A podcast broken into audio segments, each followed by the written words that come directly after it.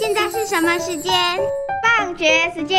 错，现在是好书推荐时间。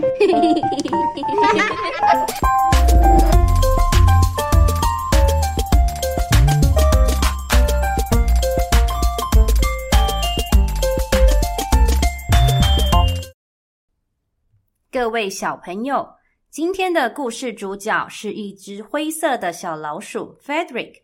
在农场草地旁边的石头围墙里，住着五只小田鼠。冬天快到了，它们努力不懈的四处收集粮食。除了 Frederick，当其他小田鼠在不停的忙碌时，Frederick 看起来像在发呆、睡觉。让我们一起来聆听这一则故事吧。Hi, everybody. It's time for a bonus story time with Teacher Greg. Today's story is Frederick by Leo Lionni. All along the meadow where the cows grazed and the horses ran, there was an old stone wall. In that wall, not far from the barn and the granary, a chatty family of field mice had their home. But the farmers had moved away. The barn was abandoned, and the granary stood empty. And since winter was not far off, the little mice began to gather corn and nuts and wheat and straw. They worked all day and night. All except Frederick. Frederick, why don't you work? They asked. I do work, said Frederick. I gather sun rays for the cold, dark winter days. And when they saw Frederick sitting there, staring at the meadow, they said, And now, Frederick, gather colors, answered Frederick simply. For winter is gray. And once Frederick seemed half asleep. Are you dreaming, Frederick?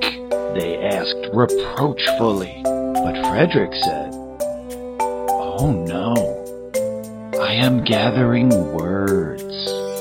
For the winter days are long and many we'll run out of things to say. The winter days came, and when the first snow fell, the five little field mice took their hideout in the stones. In the beginning, there was lots to eat, and the mice told stories of foolish foxes and silly cats.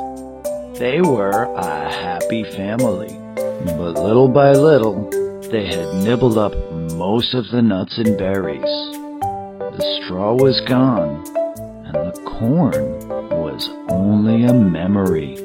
It was cold in the wall, and no one felt like chatting.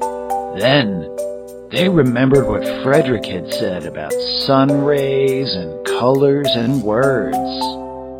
What about your supplies, Frederick? They asked.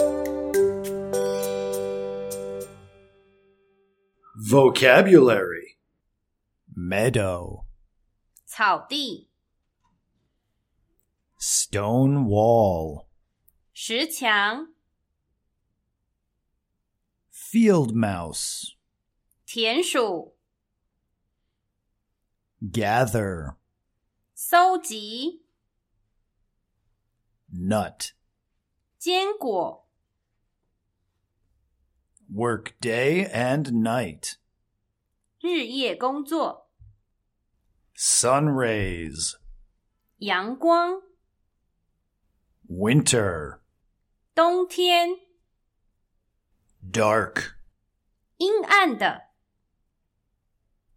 Asleep, 睡着了、 Snow, 雪、Chat, 聊天、Supply, 补给品。小朋友听完故事，你知道在冬天来临之前，Frederick 到底在做什么呢？What is Frederick doing before winter comes? 猜一猜，当冬天来临时会发生什么事情呢？What will happen when winter comes? 文心书十日，每周推荐你吃一本香喷喷的好书，使你获得营养，头好壮壮。